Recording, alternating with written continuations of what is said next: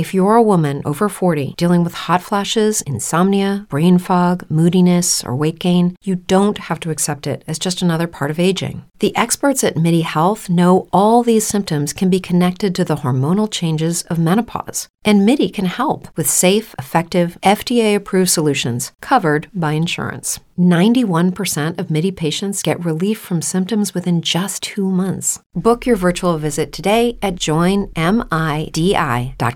Hello, it is Ryan, and I was on a flight the other day playing one of my favorite social spin slot games on chumbacasino.com. I looked over the person sitting next to me, and you know what they were doing?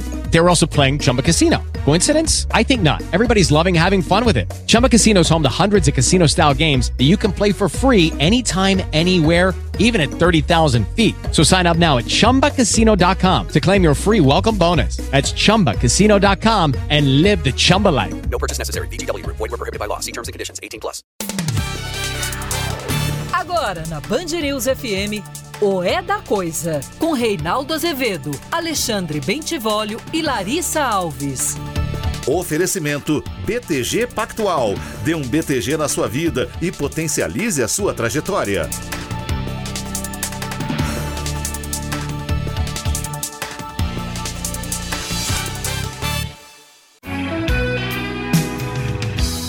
Solidão a dois de dia, faz calor, depois faz frio.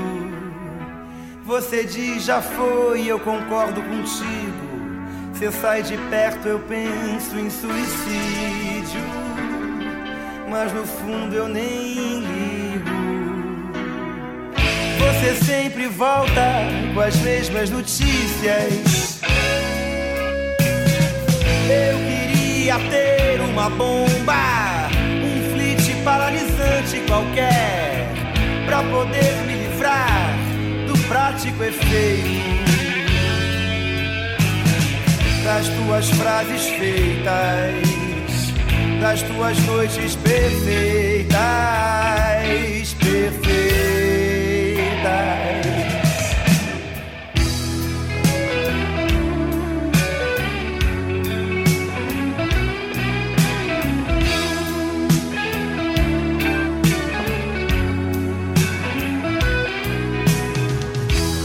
Solidão a dois de dia, faz calor, depois faz frio.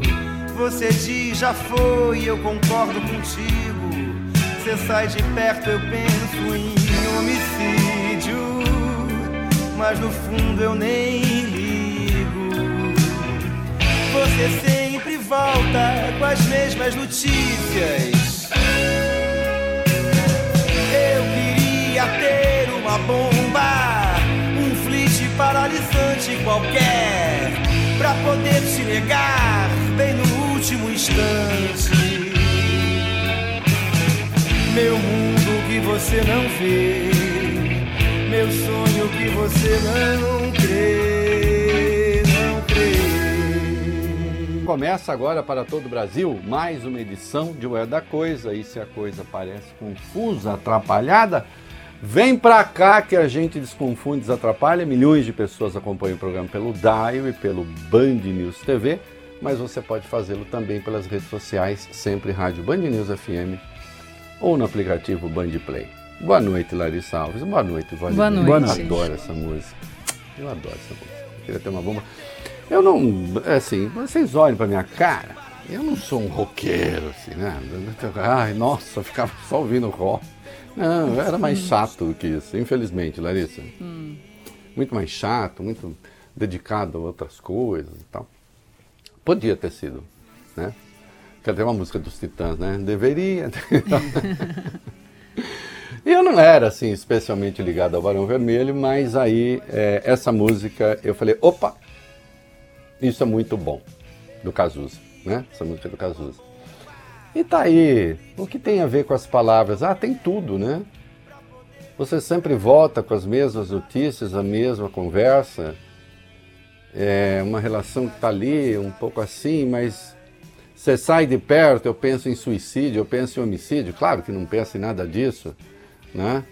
É, mas no fundo eu também nem ligo, porque eu também não quero romper, quero continuar, queria ter uma bomba, um flit paralisante qualquer, para poder te negar bem no último instante, para te mostrar o meu mundo.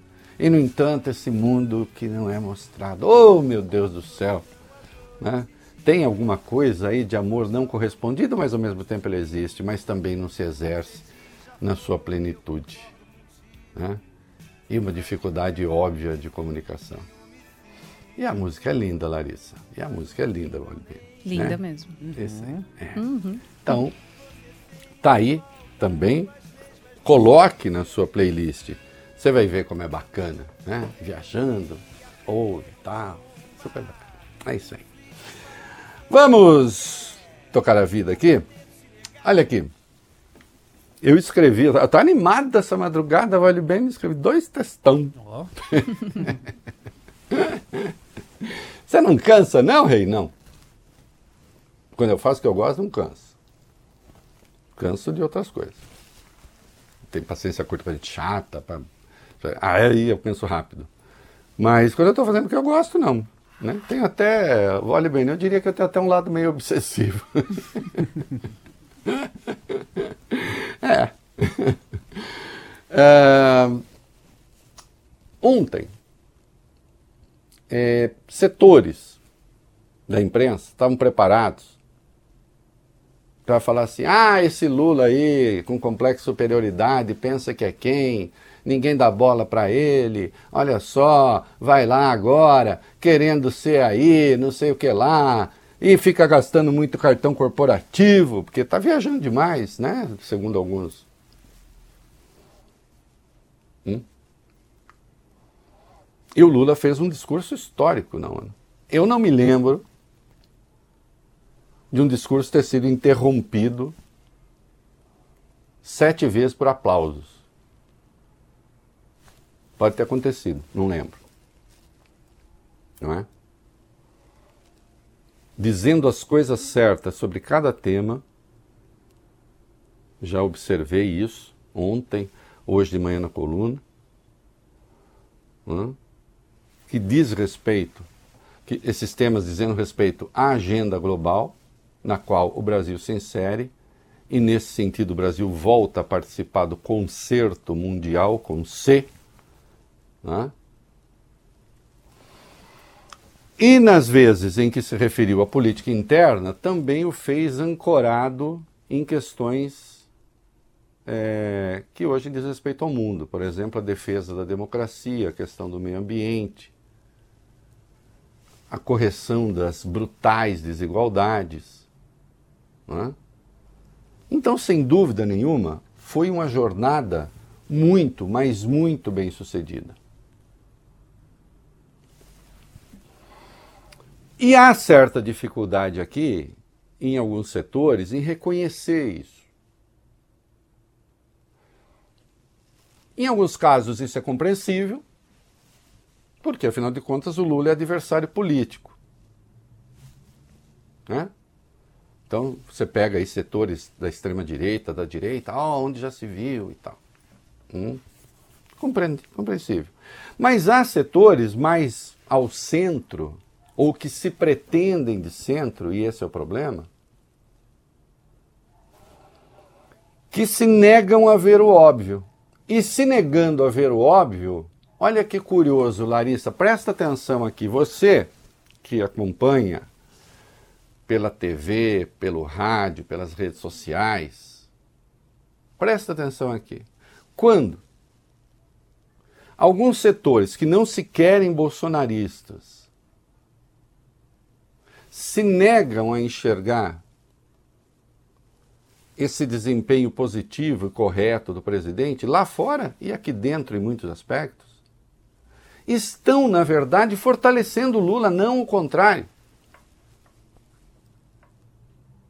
Explica isso, Reinaldo. Explico. Com calma, com tranquilidade. Ah, você gostaria que surgisse uma força política nova, que não fosse nem Bolsonaro, nem ligada ao PT, a Lula e às esquerdas, então passe a apoiar as coisas certas que esse governo faz e crie uma agenda outra, somada a essa, que você tem certeza de que esse governo não vai fazer. Porque se você não reconhece aquilo que é correto, só lhe resta um caminho: ser caudatário, subordinado, personagem menor, personagem subalterna do bolsonarismo. E o bolsonarismo oferece qual saída? Qual saída? Não tem. Porque não tem um projeto. E isso se espelha. Ah, isso é opinião sua. Não. Isso é o que eu vejo acontecer, por exemplo, nos embates no Congresso, de que eles participam. Qual é a agenda dessas, dessas pessoas? Quais são as propostas? Qual é o horizonte? Como é que esse horizonte que eles têm se coaduna com a agenda internacional? Quando nós falamos, por exemplo, do investimento verde, do capital verde, que é fundamental, o dinheiro vem daí ou dificilmente virá, e já começou a vir. Isso é a pauta deles? Não, não é. Então, deixar de reconhecer aquilo que é correto, em nome de uma ranhetice, muitas vezes, ou então assim, ah, não vou reconhecer, porque senão daqui a pouco o Lula pensa que é Deus. O Lula pode pensar que é Deus, até pode pensar, mas a gente sabe que ele não é. E que ninguém é. A não ser aquele que é. Olha, falei bem, não gostou? Vocês hum. sabem que Yahvé é aquele que é, né? Sim. Aquele que não tem nome. Só é Deus aquele que é. Ninguém mais. Agora, não acho que ele esteja se colocando como Deus. Então, no que a agenda estiver errada, vá lá e diga. Há uma parte das suas postulações, das suas visões de mundo que não estão contempladas por esse governo. Abrace as coisas corretas e fale dessas outras. Agora, a postura puramente reativa, negativa, não quero, não vou, isso é para alimentar a rede social. Ainda é a agenda da extrema-direita, agenda perdida, e que cada vez tende a ter menos adeptos. Mas aí também, veja só, não serei eu, né? É a velha história, vou eu tentar convencê-los disso? O fato é que o Lula fez um sucesso formidável na reunião da ONU. Todos querem falar com ele empreendeu uma agenda bilateral com os Estados Unidos, que hoje teve um desdobramento muito positivo e muito importante. Né? Um compromisso firmado entre ele e Joe Biden. E agora está reunido com o Zelensky. No que eu considero, chamei atenção hoje de manhã, aí sim é uma possível fonte de desgaste porque esse sujeito ainda é confundido com a pomba da paz. O fato de Putin ser o pulha que é, faz com que ele comparativamente pareça melhor, porque afinal de contas o seu país foi o invadido. Agora precisa ver se a agenda dele é uma agenda que interessa. E ele, por exemplo, quer que o Brasil participe do esforço de guerra fornecendo armas, o que o Lula não vai fazer. Porque a tese do Lula não é essa. A tese da China não é essa. A tese da Índia não é essa. A tese de parte considerável do mundo não é essa. E o Brasil não tem de se subordinar à vontade do senhor Zelensky, que ontem foi dizer coisas estranhas sobre armamento nuclear é, no Conselho de Segurança, não dando qualquer margem para qualquer forma de entendimento, tratando a Rússia como o mal. Não, a Rússia, sem dúvida nenhuma, é o país invasor, é o país que transgrediu a regra, e isso eu nunca neguei, obviamente. Como negar? Agora, a questão é saber se aquilo que ele postula tem saída ou tem saída. Não tem. Não tem saída. Ou, ou se parte dessa questão. A Rússia não vai devolver a Crimeia. Ponto final. Não vai devolver. qualquer um que entenda, que leia um pouco sobre estratégia militar e questão geopolítica, não vai devolver. E eu duvido que vai devolver também o leste da Ucrânia. O Putin cai, o Putin morre, e se ele cair ou se ele morrer, pode ficar tudo pior. Hum? Porque ele, de algum modo, ainda é previsível. Não é? Então não vejo como esse encontro, a menos que Zelensky diga, tá bom, eu aceito sua proposta, vamos sentar, conversar, fazemos um armistício para ver se algum entendimento é possível. Não acredito nisso e acredito que o Zelensky, que sempre tem microfones abertos para eles, vai sair criticando. Ontem, enquanto o Lula, o Lula interrompido sete vezes por aplausos, ele não se ficou fazendo cara feia, tentando atrair holofotes e tal. Então essa, eu diria, é a agenda negativa que o Lula enfrenta nessa passagem pela ONU pelos Estados Unidos. Fora isso, tudo é absolutamente positivo. E para muitos surpreendente. Tanto é que alguns textos a gente percebe já estavam prontos. E aí foi preciso dar uma mudada no lead não é? E aqueles que apostaram que ele fosse lá fazer o discurso do país atrasado, não sei o que, bom, não aconteceu. Aconteceu o contrário. Hum? Ah, mas ele falou contra o embargo de Cuba, já disse a posição histórica do Brasil. Ah, mas ele não, deu, não tem a posição que os Estados Unidos têm sobre a, a Ucrânia. Nem ele tem, nem a Índia tem, nem a China tem, nem grande parte do mundo tem.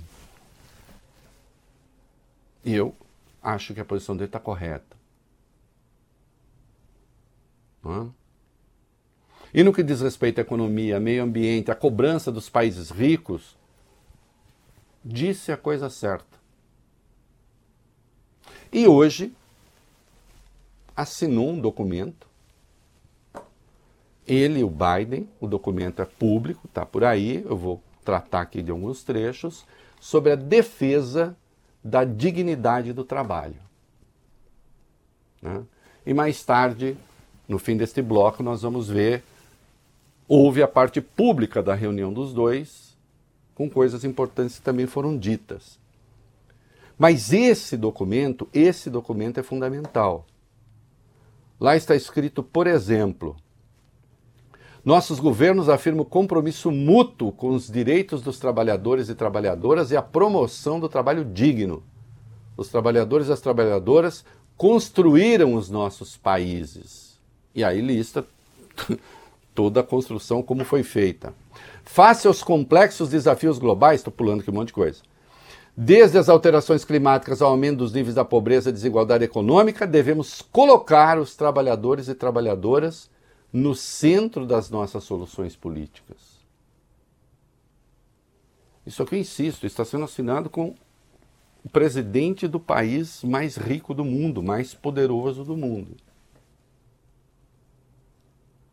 Para o qual o governo brasileiro não tem de ficar de joelhos, tem de ter uma relação autônoma, altiva.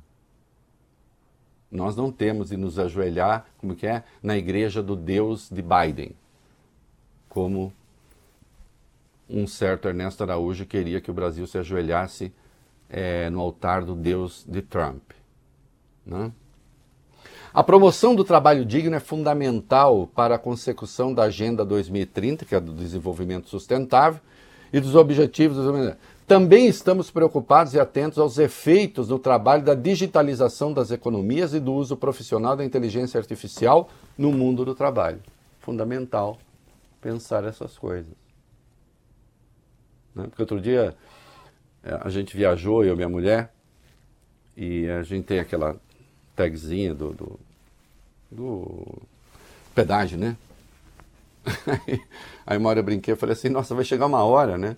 Que ninguém mais trabalha e aí eu quero saber quem é que consome, né? Porque o salário vai ter que vir de algum lugar. Imagine. Alguém. Como é? Né? Como é que vai ser essa remuneração? Né? É claro que eu estou penso no horizonte distópico, exagero, mas precisamos pensar nisso. Né? Com essa nova iniciativa, pretendemos expandir a nossa ambição e reforçar nossa parceria para enfrentar cinco dos desafios mais urgentes. E aí eles colocam os desafios mais urgentes. Proteger os direitos dos trabalhadores e trabalhadoras, tal como descritos na Convenção da Organização Internacional do Trabalho. Promoção do trabalho seguro, saudável e decente. Hum. Promover abordagens centradas dos trabalhadores e trabalhadoras para as transições digitais e energia limpa. Aproveitar, terceira, né? Quarta, aproveitar a tecnologia para o benefício de todos. Cinco, combater a discriminação no local do trabalho. E aí fala da discriminação em sentido amplo. Né? E saudando o apoio das organizações sindicais. Ainda hoje, a gente vê é, muita gente trata sindicato como se fosse assim essa gente horrorosa que fica por aí, como se os sindicatos não tivessem uma contribuição importante a dar. E mais engraçado ainda, como se não houvesse sindicato de patrões. E há. E é justo que haja. With lucky landslots, you can get lucky just about anywhere. Dearly beloved, we are gathered here today to. Has anyone seen the bride and groom? Sorry, sorry, we're here. We were getting lucky in the limo and we lost track of time. No, Lucky Land Casino, with cash prizes that add up quicker than a guest registry. In that case, I pronounce you lucky. Play for free at LuckyLandSlots.com. Daily bonuses are waiting. No purchase necessary. Void where prohibited by law. 18 plus. Terms and conditions apply. See website for details. Lucky Land Casino asking people, "What's the weirdest place you've gotten lucky?" Lucky? In line at the deli, I guess. Aha, in my dentist's office. More than once, actually. Do I have to say? Yes, you do. In the car before my kids' PTA meeting. Really? Yes. Excuse me, what's the weirdest place you've gotten lucky? I never win and tell. Well, there you have it. You can get lucky anywhere playing at LuckyLandSlots.com. Play for free right now. Are you feeling lucky? No purchase necessary. Void where prohibited by law. 18 plus. Terms and conditions apply. See website for details. Lula fez duas declarações, uma sobre as medidas do trabalho. O que foi que ele disse? Vai lá. Nós estamos trabalhando diretamente com algumas coisas urgentes, presidente, que é o nosso compromisso. Proteção dos direitos trabalhistas, promoção do trabalho digno nos investimentos públicos e privados, combate à discriminação no local de trabalho, abordagem centrada nos trabalhadores na transição para energias limpas. E último, uso da tecnologia e da transição digital em prol do trabalho decente. Esta iniciativa, presidente Biden, será levada avante pelo presidente dos Estados Unidos e por mim em todos os fóruns internacionais que eu participar. Em todos estes fóruns, pode estar certo que nós estaremos trabalhando e tentando criar condições para que todos os governantes do mundo aceitem um protocolo como esse que estamos assinando aqui, porque todo ser humano, homem ou mulher, preto ou branco, tem direito ao trabalho decente. Olha aqui, você que está me acompanhando pra, na televisão agora, nas redes sociais, que está me ouvindo no rádio, se você não concorda com isso, eu lamento por você. Este âncora concorda. E acho que tem que ser assim. Porque eu acho que isso confere dignidade ao trabalho. Você é contra a dignidade ao, traba a, a, a, ao trabalho? Bom, nós não somos da mesma turma. Como eu brinco com um amigo meu, a gente não é da mesma enfermaria. Né? Fosse um hospício, assim, separado pela enfermaria, eu sou da enfermaria dos direitos, da dignidade do trabalho. Porque é assim que tem de ser. Porque eu me lembro, assim, eu acho, acho curioso que tem muita gente que só se sente bem vendo o outro sendo discriminado e não compartilhando. Eu já contei essa história aqui. Quando teve lá a crise dos aeroportos e tal, aí o Lula falou que tinha gente que se incomodava de ver pobre aeroporto, eu censurei o Lula. Falei que absurdo, não é assim e tal. Até o dia em que um voo realmente atrasou. E eu esperando. Aí um, uma senhora sentou do meu lado, me conheceu, por alguma razão, e eu me questionei, eu falei, nossa, o que será que levou a falar isso para mim? Ela olhou para mim e falou assim, também olha essa gente, você reparou a cor do aeroporto? Eu falei, como cor do aeroporto? Das pessoas. Eu falei, a senhora está se referindo ao fato de que há negros viajando? Eu falei, o que, que eles têm a ver com atraso? Ah, agora qualquer um viaja. Aí eu disse, é... olha aqui, a senhora está errada. E eu vou me afastar da senhora porque eu não quero ficar ao seu lado. Eu falei, tomara que a gente não esteja sentado lado a lado, porque senão eu vou pedir para mudar. Colívida. Que a gente só se sente bem, Larissa, só se sente bem, Vólio Bene, se o outro estiver numa condição subalterna para poder marcar a distância. Hum.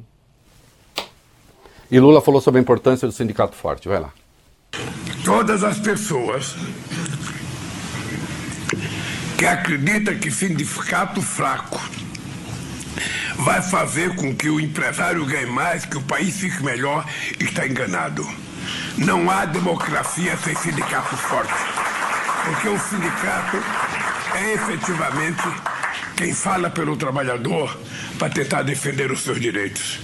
Eu já disse aos sindicalistas americanos que a minha admiração pela visão que o presidente Biden tem do sindicato vem do primeiro discurso que ele fez na posse dele quando ele disse textualmente: a riqueza dos Estados Unidos não foi feita pelos empresários, foi feita pelos trabalhadores. E foi. Ah, o empresário participou? Claro que sim. Claro que sim.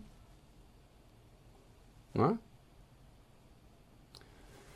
E o Lula ontem apontou corretamente, para encerrar essa primeira, é, esse editorial, apontou corretamente que a completa desregulação do mercado de trabalho, a destruição de alguns direitos fundamentais, a insegurança que isso traz, tem contribuído para a ascensão de populistas de extrema-direita. Porque isso muitas vezes é associado e com razão a decisões de natureza política, e aí os pobres também ficam com ódio dos políticos e aparece um paspalho dizendo não ser político, e é, claro, falando as maiores barbaridades, e infelizmente muita gente acaba caindo na conversa. Sim, há aqueles que concordam com as barbaridades, obviamente, mas há aqueles que também são enganados. Não é? E aqui a gente diz as coisas com clareza. Sem histeria, sem loucura, sem maluquice. Sem estrionismo. E é por isso que crescentemente vocês vêm para cá. Né? O que deixa a gente bastante feliz. Mas, ô Larissa, agora eu tô com hum. uma coisa, viu, Vai Benito? Tô com uma dor no quadril que eu vou lhe contar uma hum. coisa. Isso ninguém merece. Isso ninguém merece. Eu vou ter que operar desse negócio. E eu tive uhum. até que mudar minha agenda aí. Porque esse negócio de ficar com dor o tempo todo é muito complicado, né? Você sabe? Não, e é. Vocês sabem que quando eu operei do aneurisma em 2016, eu fiz a embolização, né? Que é um catéter que você enfia pela virilha. Por favor, né? Ai, rei, que imagem boa, mas é catéter que enfia pela virilha, coloca umas molas de metal. Minha cabeça é cheia de metal, é bom que vocês saibam, tá? Não encosta não que dá choque. é. E por onde foi passando o negócio, ele provoca uma irritação, né? Uma inflamação até enfiar o negocinho lá no neurismo. E eu fiquei com dor de cabeça, isso me foi dito, o médico falou, você vai ficar com dor de cabeça durante três meses. E eu sou uma pessoa, Larissa, sem dor de cabeça. Hum. Eu sou o sem dor de cabeça. Aliás, a primeira dor de cabeça que eu senti foi no aneurisma. Nunca tinha tido. E também passou agora, também não tenho.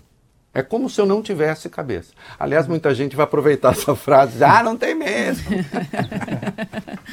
não, eu não tenho dor de cabeça. Eu sou assim Agora, também. os três meses que eu tive dor de cabeça foram um inferno para mim. Porque você ficar com uma dor o tempo todo, o tempo todo, o tempo todo, o tempo todo, você não se esquecendo de você, não que lembrar de mim seja tão ruim, Larissa, mas, mas isso é uma lembrança ruim. Pois é.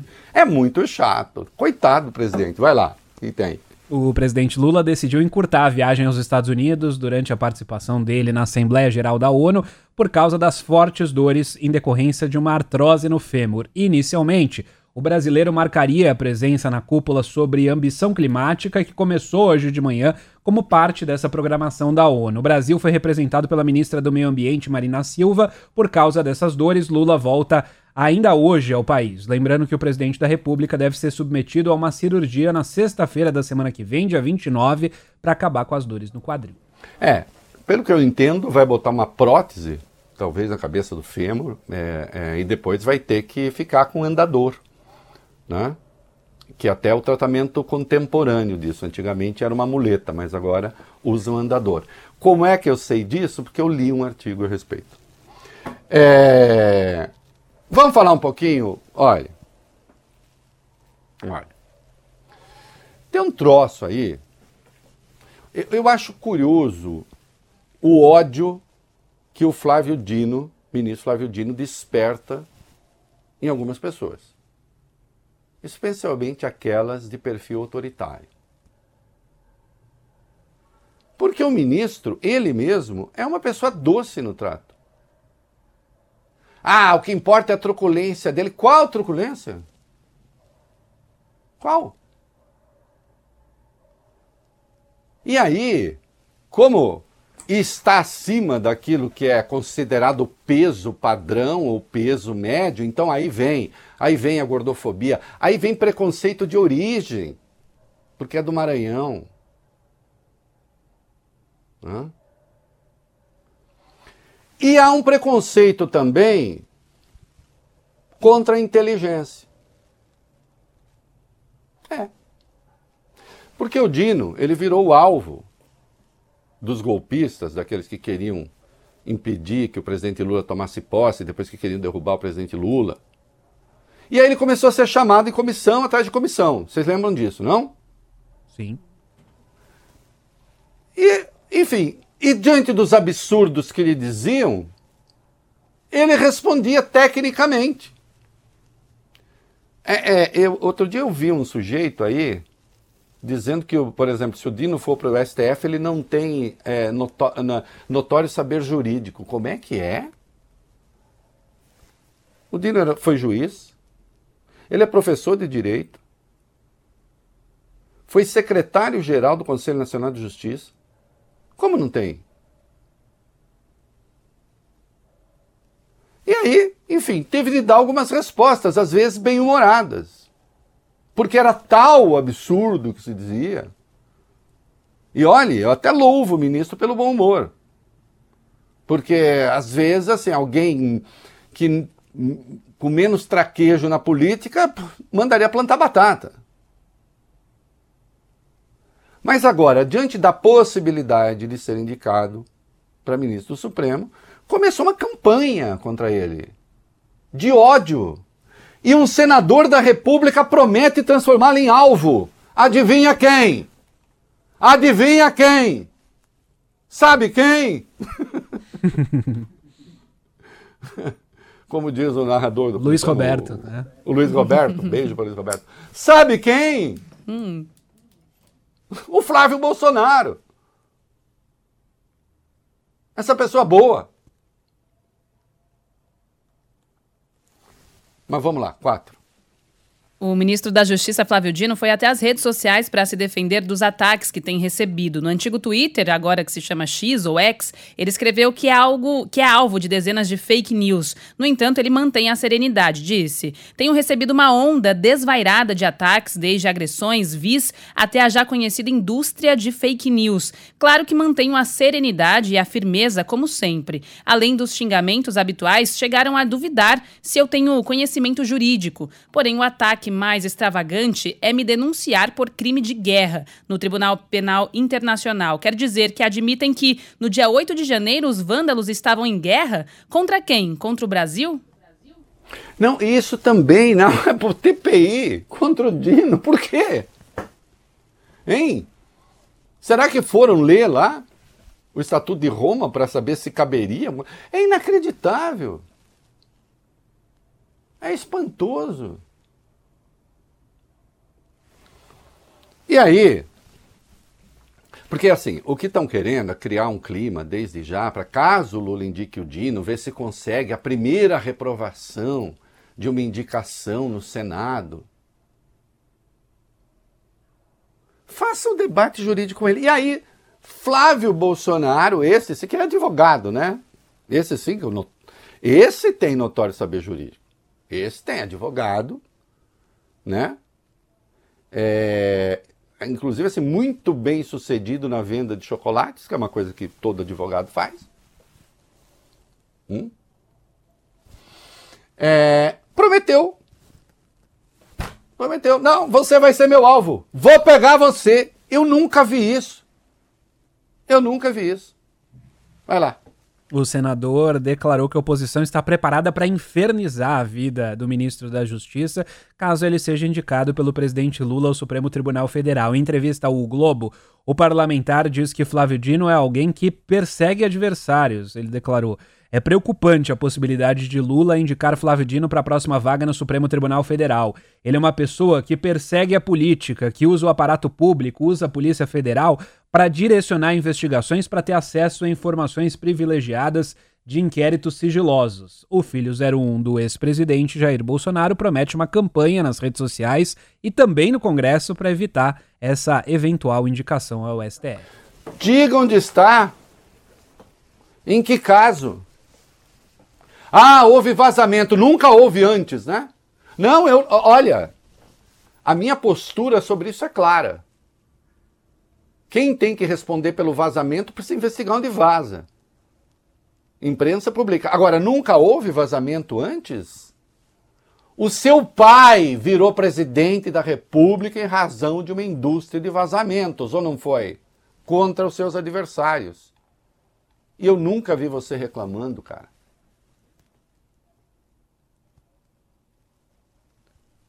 Um, só pode dizer isso porque é senador, né? Porque deveria ter de, de provar o que está dizendo.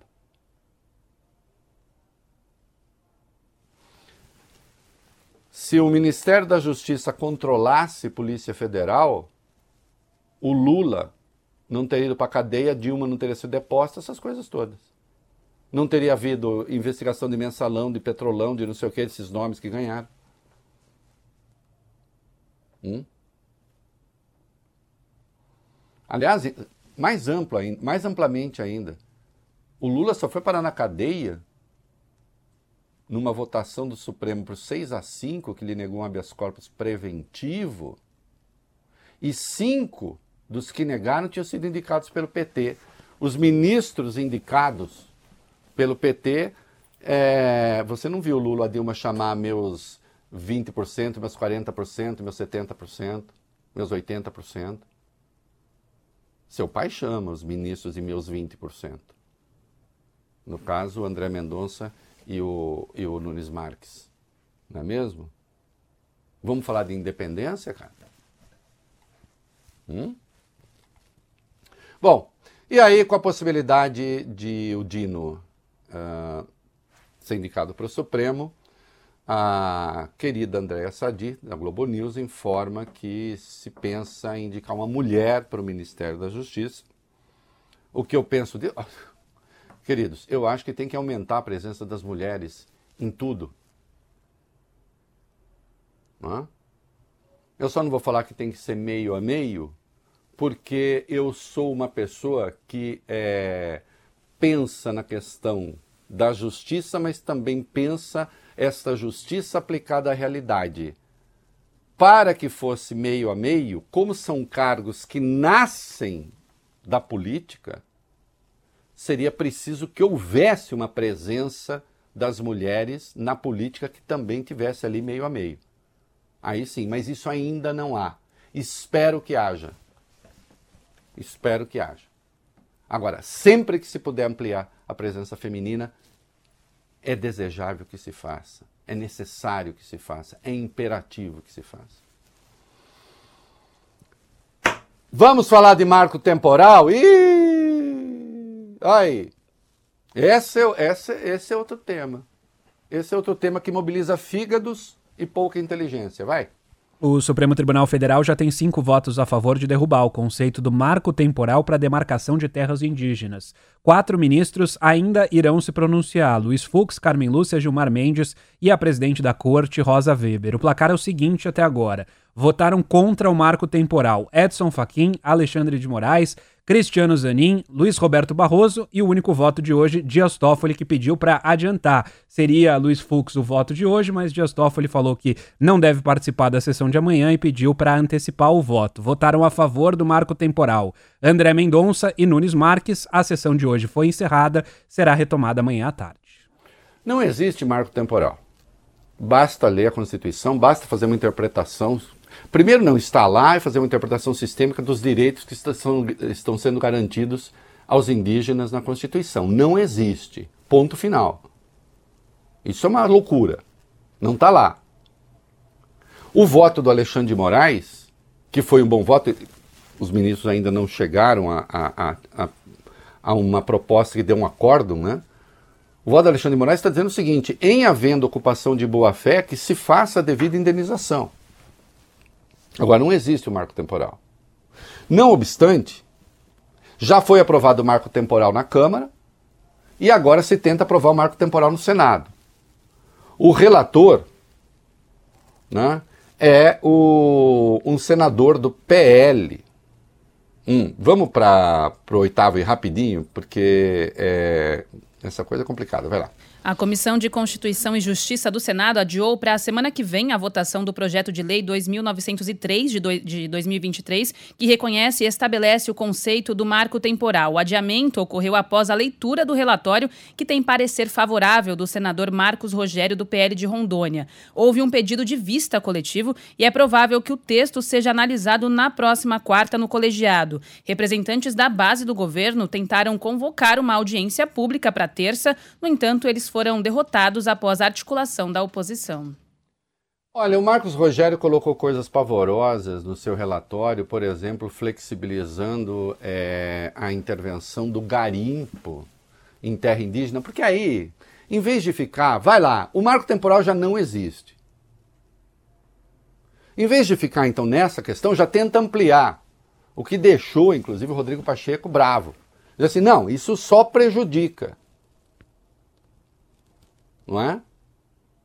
Agora, vejam só, Reinaldo, o Supremo está votando se há na Constituição ou não um marco temporal. Não há.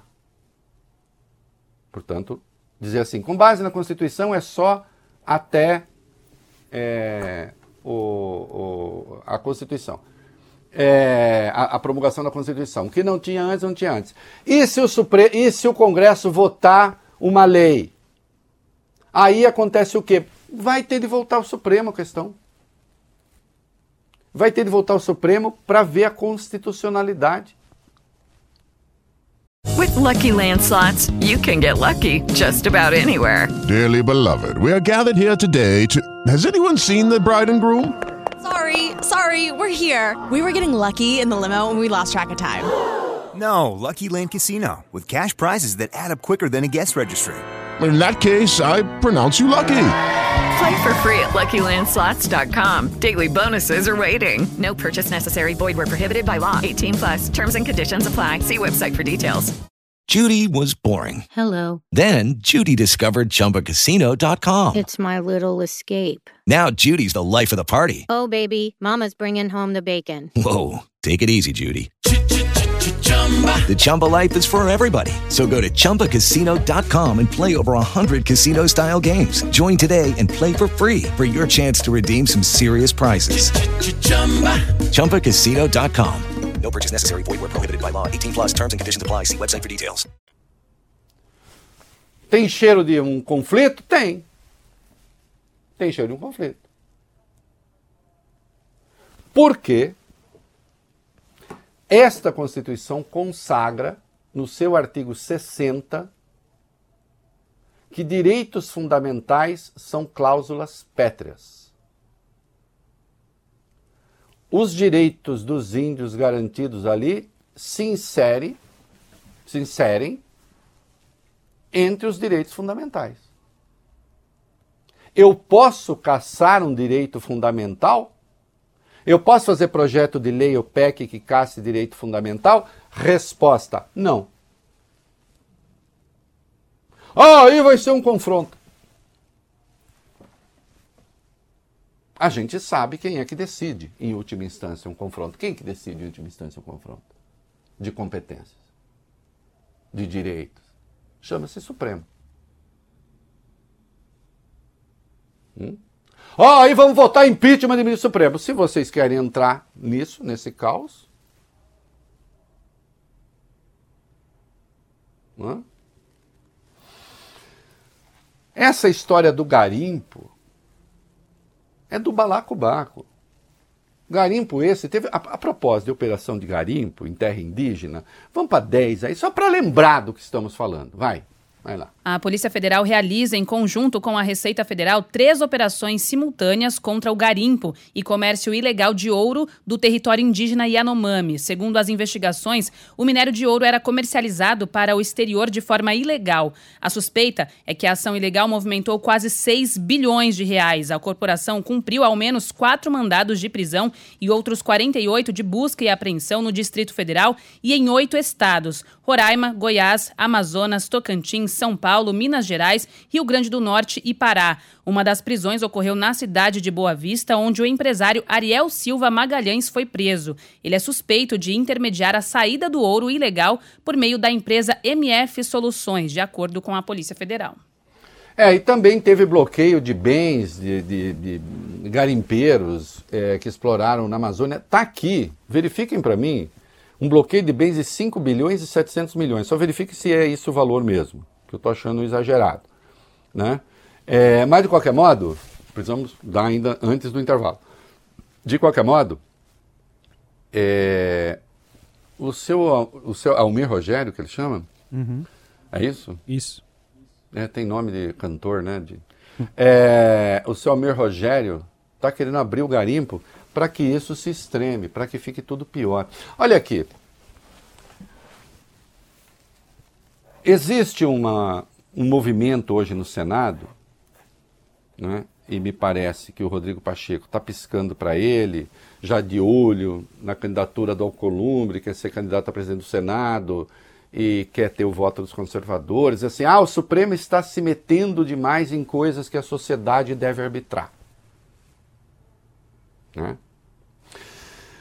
Olha aqui, passaram a discutir. A Câmara está discutindo agora o casamento homoafetivo. Já está. O Supremo já decidiu. O Conselho Nacional de Justiça já regularizou a regularização do casamento, o, a, o, o casamento. Por que é que isso está sendo discutido de novo? Estão querendo que alguém acha que um direito já garantido vai ser caçado. E aí dizem: não, o que já casou, casou, mas a partir de agora não mais. Quer dizer que todos são iguais perante a lei, menos os gays, é isso? Hum? E aí, quando se começa com esse negócio, vamos discutir tudo, Congresso tem o direito de discutir tudo. Acontece o que aconteceu ontem. Acontece o que aconteceu ontem. Houve uma sessão na Comissão de Previdência, Assistência Social, Infância, Adolescência e Família da Câmara dos Deputados. Vamos para 11A. O que foi que se deu? Vai lá. Desde o início dessa sessão, parlamentares trocaram insultos. O presidente da comissão, Fernando Rodolfo, do PL de Pernambuco, chegou a suspender a reunião por cinco minutos e ameaçou chamar a Polícia Legislativa para retirar defensores dos direitos da comunidade LGBTQIAP+. Em um momento, o deputado federal Pastor Sargento Isidório, do Avante da Bahia, fez um discurso transfóbico, utilizou palavras de baixo calão e foi aplaudido por integrantes da oposição, como os deputados André Fernandes, do PL do Ceará, e o delegado Éder Mauro, do PL do Pará. A gente tem um trecho. Pera, para um pouquinho Todo... antes de colocar, Vale Bene. É, boa parte vocês não vão entender, sabe por quê? Porque não fomos obrigados a botar pi, pi, pi. Agora vejam pela qualidade pi, pi, pi, quantas palavras chulas disse esse senhor. É por isso que essa gente não quer o Supremo tratando, cuidando de direitos fundamentais. Solta aí, vai lá. Todo mundo sabe da minha fala clássica de que é uma fala inclusive universal. É homem, homem nasce como homem com bim. Mulher nasce com sua mesmo com o direito à fantasia, homem, mesmo cortando a não vai ser mulher, mulher tapando a for possível, não será Presidente. homem. Todo mundo Presidente. sabe. Que... Valeu! Ele foi falando palavras chulas de órgãos genitais, eh, sinônimos de órgãos genitais masculinos e femininos. Porque ele é um homem pio, porque ele é um pastor, porque ele é um homem de Deus. E, e vai ver que ele não consegue falar isso em casa porque talvez não pegue bem. Então ele foi falar no parlamento. Ele enchia a boca para falar. Ele falava com visível prazer para ofender.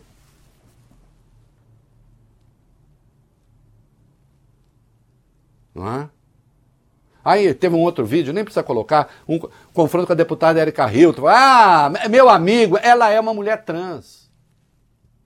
E atenção, essas pessoas se identificam mulher trans, homem trans, ela não diz eu sou mulher. Ela é mulher trans.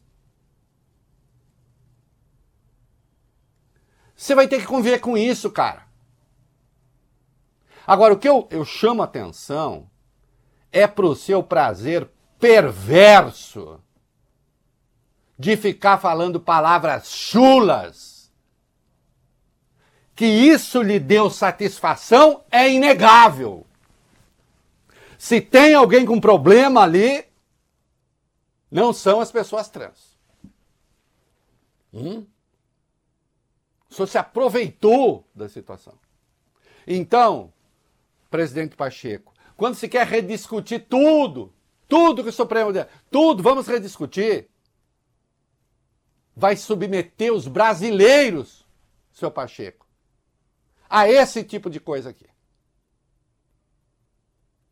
No caso das terras indígenas, ah, aí vamos abrir para o garimpo.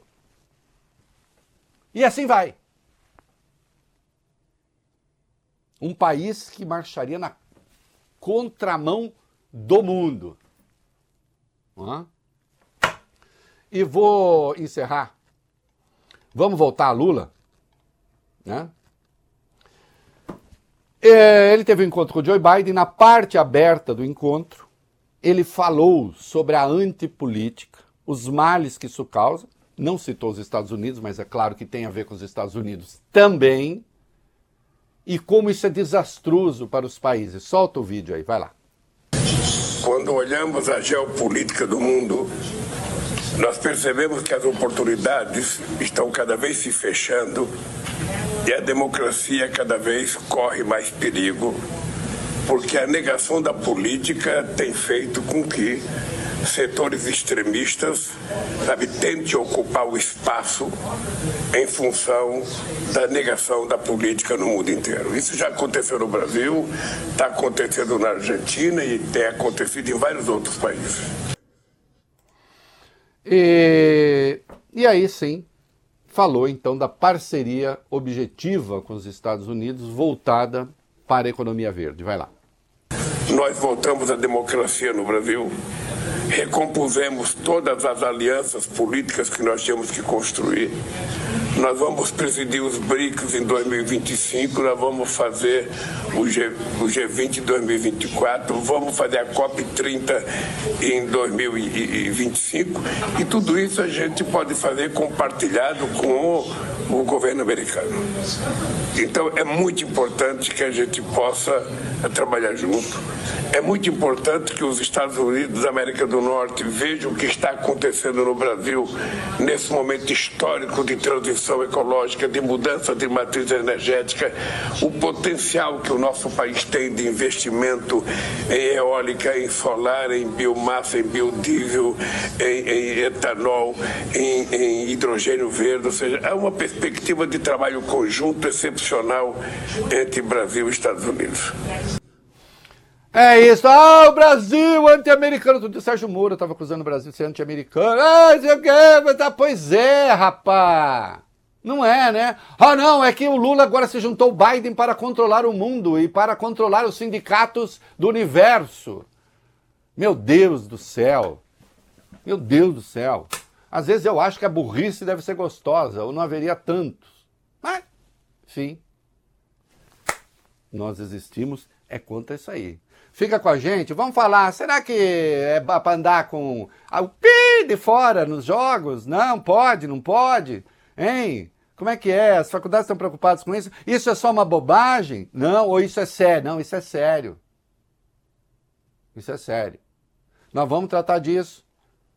Aí nós vamos falar, Bolsonaro não quer Michele. Não. Ih, será que é ciúme? Eita! Não, Michele não quero. CPI do MST, hein? Quem vai ser? O que fez o MST, aliás, lá no sul durante a tragédia? Fica aí, tem muita coisa boa. O é da coisa. Olha aqui, quando a gente trata aqui dessas questões dos jogos universitários, é, do comportamento dos alunos, e ainda estamos no tema ali, no tema geral daquilo que se deu com os alunos de medicina da Universidade de Santo Amaro, que resolveram se masturbar durante um jogo de mulheres, sendo estudantes de medicina, foram expulsos, tardiamente expulsos, mas foram. Né? Não se trata de magnificar o irrelevante. A questão é saber se isso é aceitável ou não nas relações sociais, pessoais. É saber a mensagem que isso transmite. É tentar entender como aqueles caras veem as mulheres. Inclusive a partir daquele hino indecente que eu falei aqui ontem.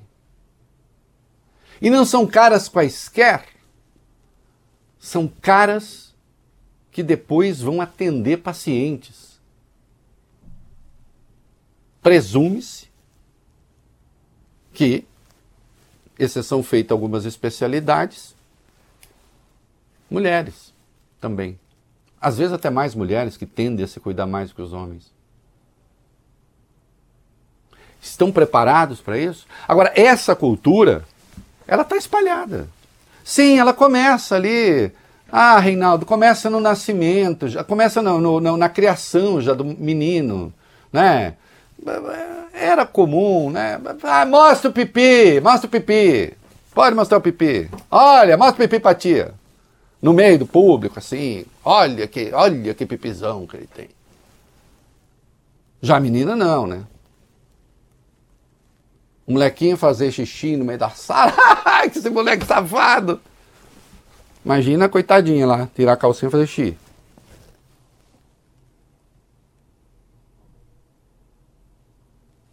Vocês entendem quando se fala de mudar uma cultura? E, e, e nesse caso é preciso punir, sim. Porque senão você não tem o exemplo. Até porque aquilo que se fez é punível. É punível segundo a lei. E suponho, segundo um regimento da universidade.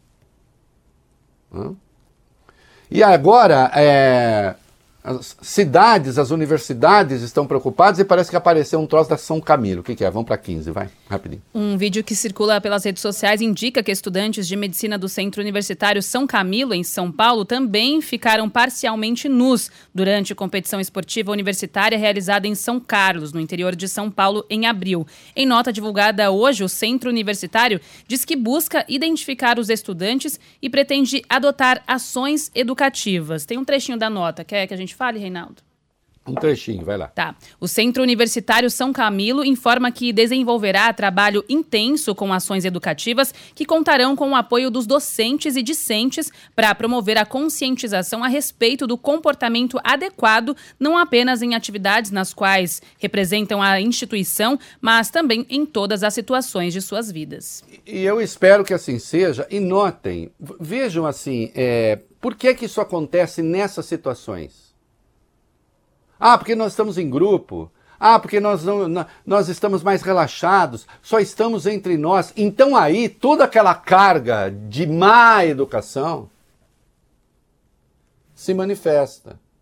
De preconceito, de misoginia, de violência. E quando se fala que isso, no fim das contas, é uma cultura do estupro, oh, não exagere, porque estupro é violação. Sim, não, ninguém está dizendo que é o estupro a cultura do estupro é muito mais ampla do que o ato em si. A cultura do estupro, Larissa, a cultura do estupro, Vale Bene, é tudo aquilo que vai constituindo um ambiente que, fora do controle, pode resultar no crime bárbaro. Então, a punição tem de ser exemplar para que não aconteça mais. É isso aí. O é da coisa. Muito bem, saiu uma primeira mensagem aí no Twitter do Lula sobre o encontro com Zelensky. Tem alguma tem, coisa? Tem, tem, tem. O presidente brasileiro publicou a seguinte mensagem: Hoje me reuni em Nova York com o presidente ucraniano Volodymyr Zelensky. Conversamos sobre a importância dos caminhos para a construção da paz e de mantermos sempre o diálogo aberto entre os nossos países. E publicou uma foto ao lado do presidente ucraniano. Só? Só. Por enquanto é isso. Vamos ver, tendo mais coisa. Ô, Vale Bene, só isso? vou cobrar, vou cobrar. Pelo visto, olha, a gente se encontrou, tá, tá assim, a gente se encontrou, teria sido melhor não, mas não nos encontramos. Bom, vamos ver, né? Vamos ver o que vem daí. Parece que haveria uma entrevista do embaixador, mas também não está muito claro. Enfim, vamos ver. É, eu não estou querendo a Michelle metida nesse negócio disso daí, não, de política. Eu não sei ainda, não está claro se é ciúme mesmo, se eu não quero porque, porque ela não quero que ela padeça, o que, que é, vai lá. O ex-presidente Jair Bolsonaro tem dito a aliados que não quer que a mulher dele, Michele Bolsonaro, concorra à presidência da República. De acordo com o jornal o Globo, o ex-mandatário afirmou que não quer Michele como chefe do executivo de jeito nenhum. Na avaliação dele, o cargo é pesado demais e a ex-primeira-dama seria alvo de perseguição. No fim de junho deste ano, o ex-presidente chegou a dizer à Folha que Michele poderia ser candidata à presidência nas próximas eleições, mas pontuou a falta de experiência dela. Quando questionado sobre a chance de a ex-primeira-dama ser candidata ao Palácio do Planalto, o presidente da legenda, Valdemar Costa Neto, repete que vê espaço para ela concorrer ao que quiser. É, aí a, a, verdade é que também eles não querem estimular muito, porque tem uma conversa, não, não vamos falar de Michele por enquanto, porque por enquanto o que nós queremos é que o Bolsonaro recupere a sua elegibilidade, que não vai recuperar. Né? Não vai recuperar. Agora, é a Michelle, é a Michelle que tem condições de organizar, então, e de ser uma figura que vá é, galvanizar a direita brasileira, a extrema-direita? Né? É, se acha que é. Hum. Uma CPI que não deveria ter começado não sabe agora como terminar. Vai lá. Relator da CPI do MST, deputado federal Ricardo Salles, tem negociado mudanças pontuais no relatório que será apresentado amanhã. Nos bastidores, ele tem avisado que pode retirar do texto o pedido de indiciamento do deputado Valmir Assunção, do PT da Bahia, desde que, em troca, sejam garantidos os votos necessários para aprovar o parecer. O pedido de indiciamento de Assunção é o principal entrave para o chamado Centrão aprovar ou não o relatório de Salles. As lideranças consideram que não é positivo para o Congresso pedir o indiciamento de um deputado, o que pode resultar na cassação dele. De outro lado, integrantes da Frente Parlamentar da Agropecuária pressionam pela aprovação do relatório. Ricardo Salles tem sinalizado que até aceita retirar o pedido de indiciamento do parecer, mas que não abre mão de evidências dos supostos crimes de Valmir. No texto, o deputado baiano é apontado como um suposto mandante e principal beneficiário do que Salles chamou de as ações criminosas praticadas pelo MST no sul da Bahia. Olha, isso é uma barbaridade, porque assim, se pegaram ações pontuais, eventualmente, de desmandos aqui e ali, tentando responsabilizar, responsabilizam um deputado, isso, façam isso. Não, não será caçado, porque a coisa tem que prosperar e não prosperaria. Agora, de qualquer modo, é, vocês não têm maioria, né? É, pensou, Salles? Outras CPIs, por exemplo, de desmatamento, de madeireiro, responsabilizando deputado? Vai em frente, Valente. Eu sempre acho bacana quando essas pessoas vão pôr uma corda no próprio pescoço. Olha aqui. Deixa eu dizer uma coisa. Teve o desastre no Rio Grande do Sul.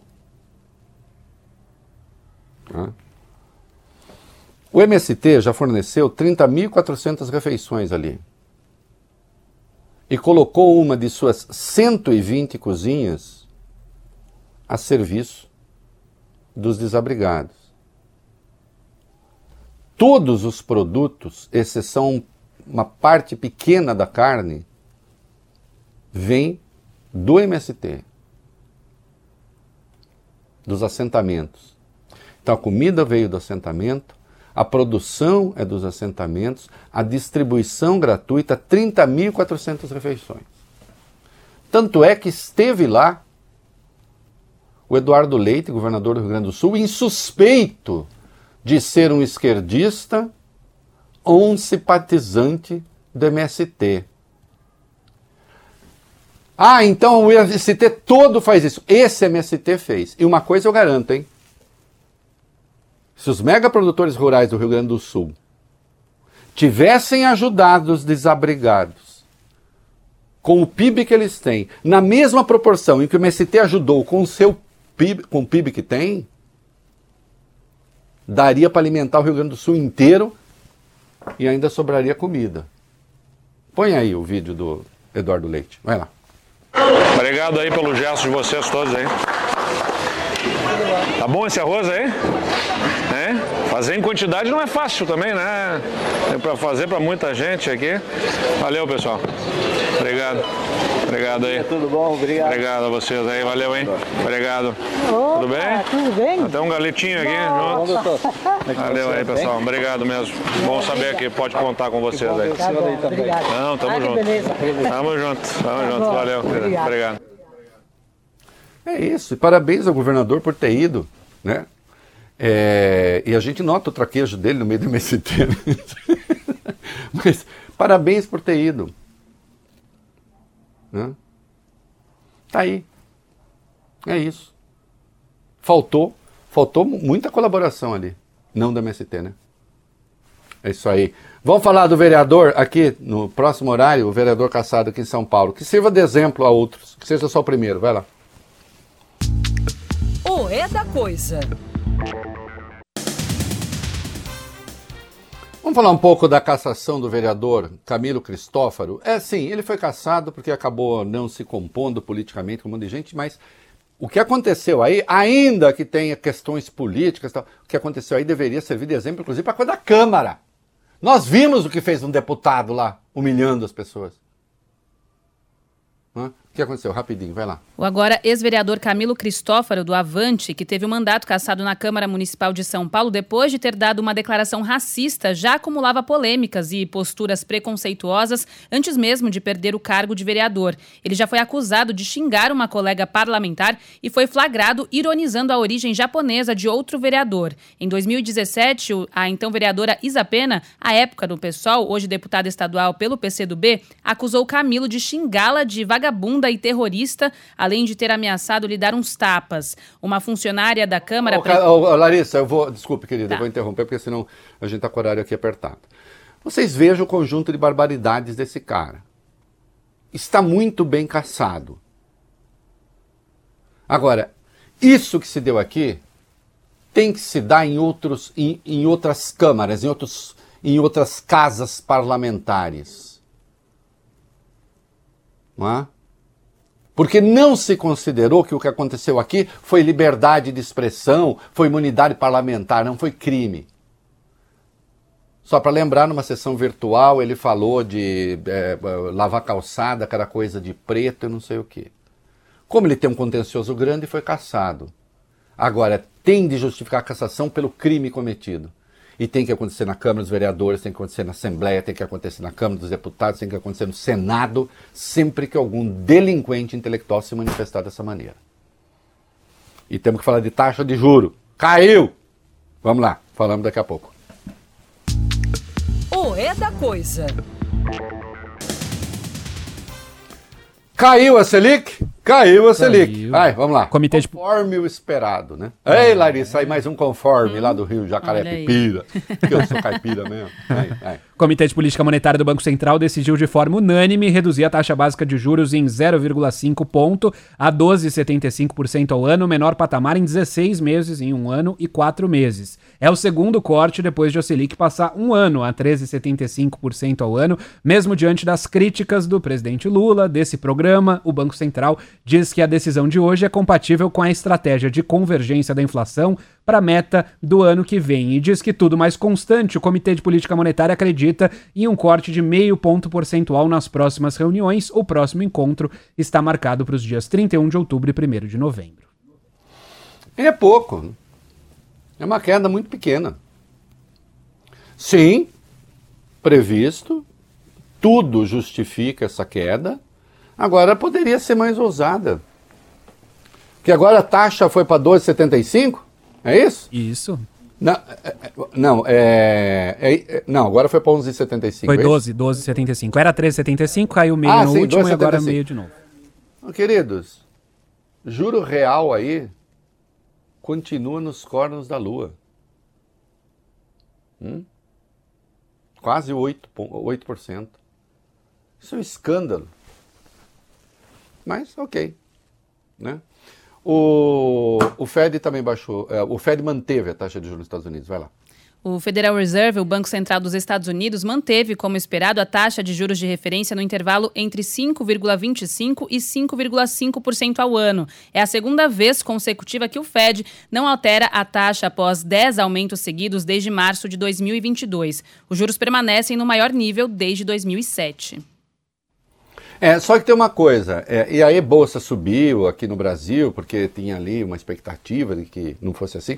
Ó, o juro real nos Estados Unidos, presta atenção, entre 1,55% e 1,8%. Juro real no Brasil, quase 8%.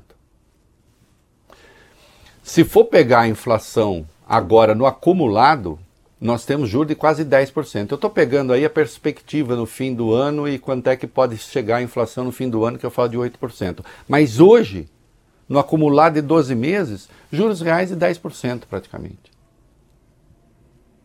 Isso é uma barbaridade, nove tanto. Quando a gente fala de juro real americano, 1,55 a 1,8. É uma diferença brutal, né? Não é? É, né? É isso aí, tem muita coisa boa, fica com a gente. O é da coisa. Muito bem, e agora, meninos, receberam a mensagem última aí? Sim. Seguimos nas redes sociais e no Band News TV. Você que acompanha a gente muitas vezes na, nas redes, na TV, é que nós temos aqui retrancas internas, números e não sei o que e tal, e eu vou fazendo rearranjos.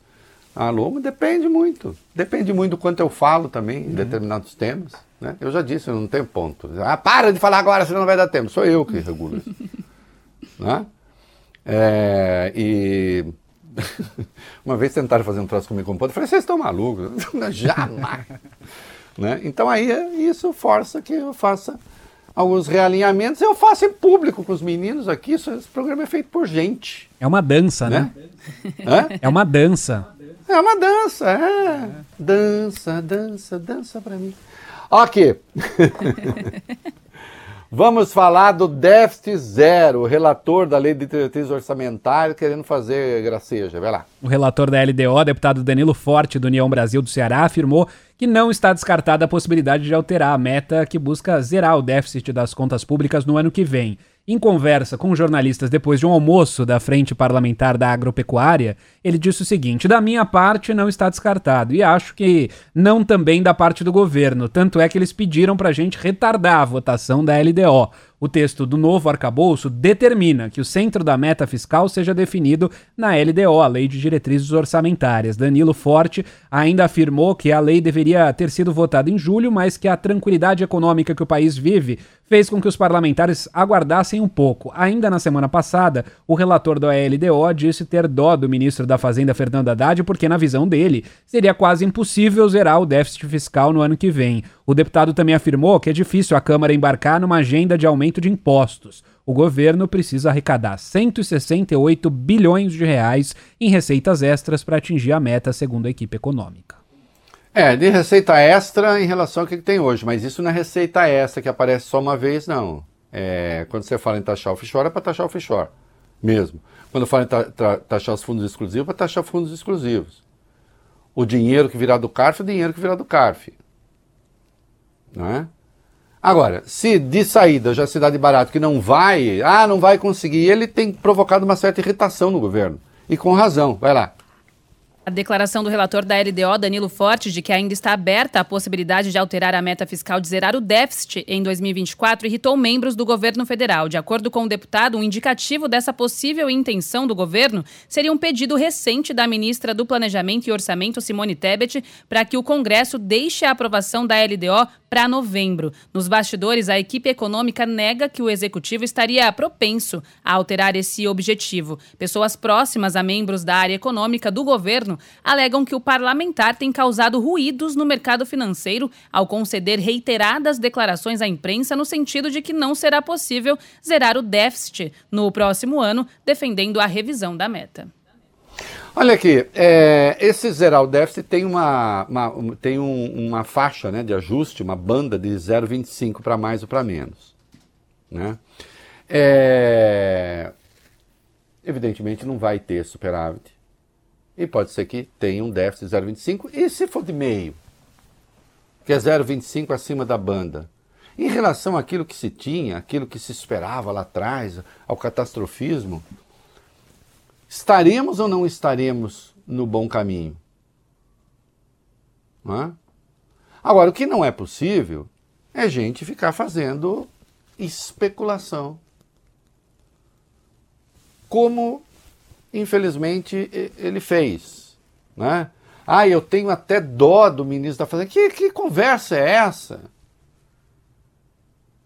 Né? que alguns aí publicaram assim com prazer quase perverso. Pena, dó do ministro. Olha o que está em curso. Hã? Olha as dificuldades atravessadas. Ah, mas o governo não se esforça. Pra... Não, se esforça. Acontece que aqueles que defendem tem de fazer o corte. Digam onde. Digam o que vocês querem cortar. Que é um desafio que eu faço sempre. Querem cortar o quê? Hum? Passa pelos outros poderes, só corta no executivo. Cortando no executivo, corta de onde?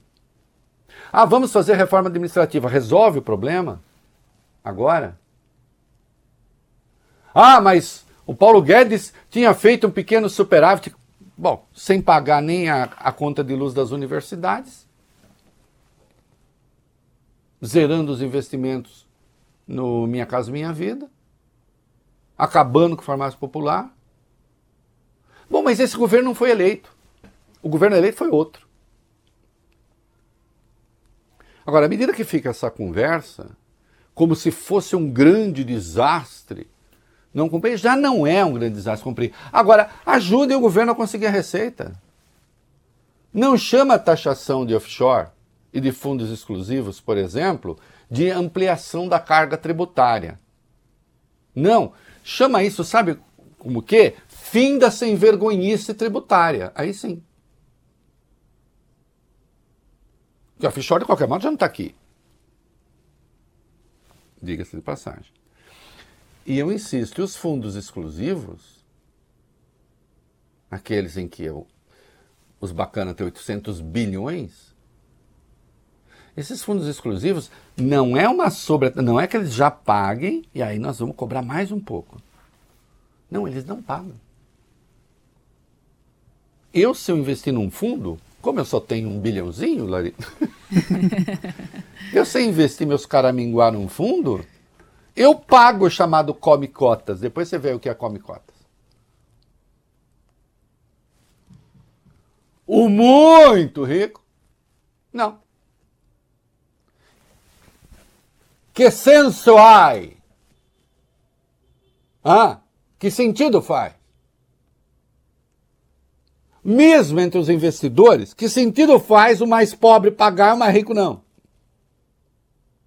Escreva um texto teórico a respeito. Mas não com besteirada.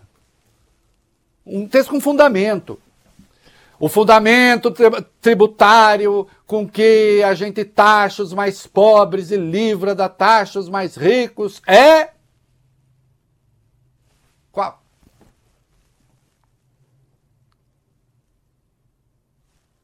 Explique. Ah, não, é que assim é o di dinheiro produtivo. Não, nós não estamos falando do dinheiro produtivo. E também não é taxação de grandes fortunas. Que isso é outra coisa. Que eu, aliás, nem defendo porque dá errado. Seria desejável, mas dá errado. Isso aqui não. Fundo. Então não chama isso de é, aumento da carga tributária, porque é mentira. CARF, aumento da carga tributária, lá o pagamento das, das multas devidas, também não é. Hum. é.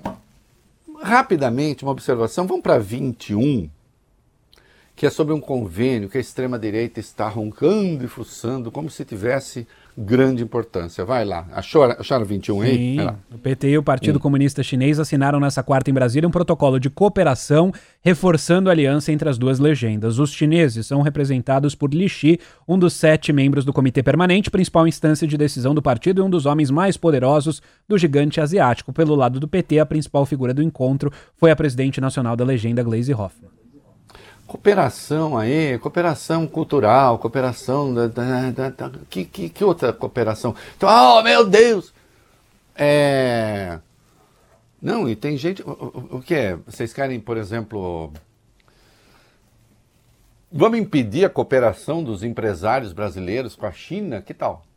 Do agronegócio com a China. Chega! Agronegócio não colabora mais com a China, hein? É uma boa ideia?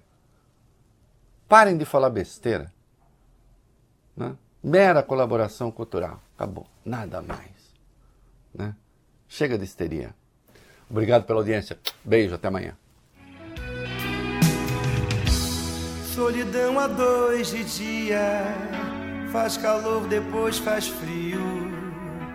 Você diz já foi, eu concordo contigo. Você sai de perto, eu penso em suicídio. Mas no fundo eu nem ligo. Você sempre volta com as mesmas notícias. Eu queria ter uma bomba, um flit paralisante qualquer, pra poder me livrar do prático efeito das tuas frases feitas, das tuas noites perfeitas, perfeitas.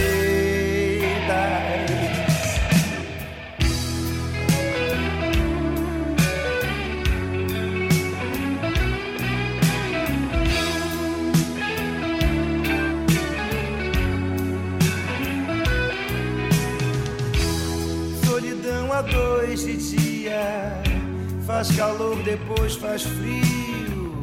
Você diz já foi, eu concordo contigo. Você sai de perto, eu penso em homicídio, mas no fundo eu nem ligo. Você sempre volta com as mesmas notícias.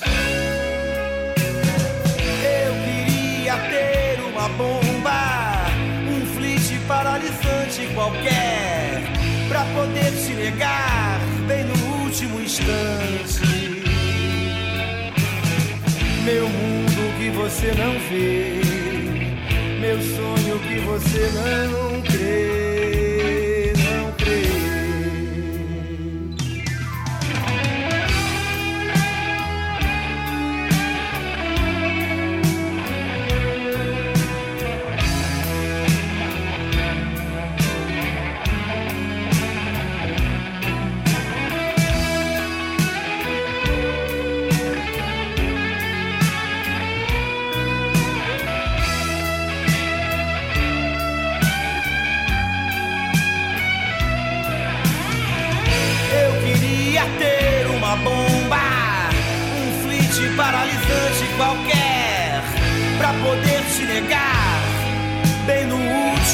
último instante.